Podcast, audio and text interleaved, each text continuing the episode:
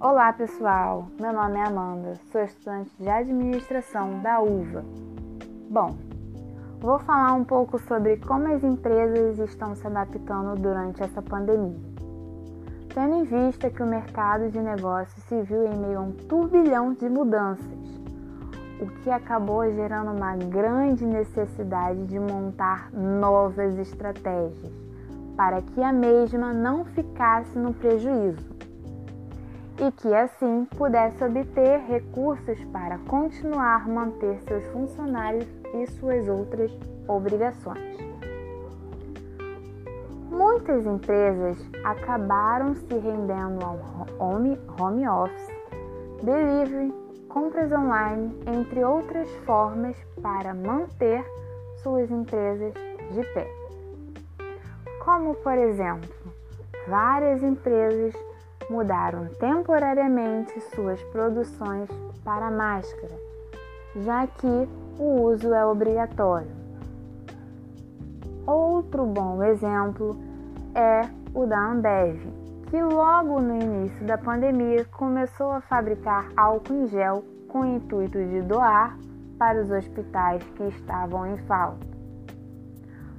Todos tiveram que mudar e se adaptar para que suas empresas não sofressem a ponto de ter que fechar, ou seja, se reinventaram durante esse período de quarentena.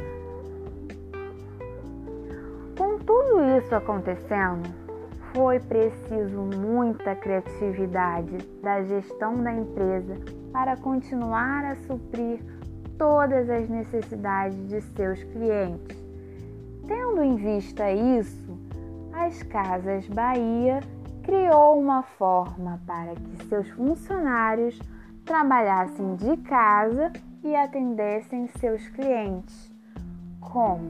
Pelo site, eles acabaram criando uma, um chat onde você poderia chamar o vendedor.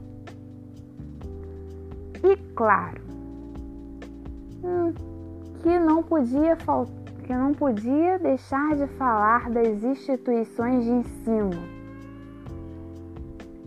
Logo que migraram das aulas presenciais para uma sala virtual, onde seus professores trabalhariam diretamente de casa e seus alunos também.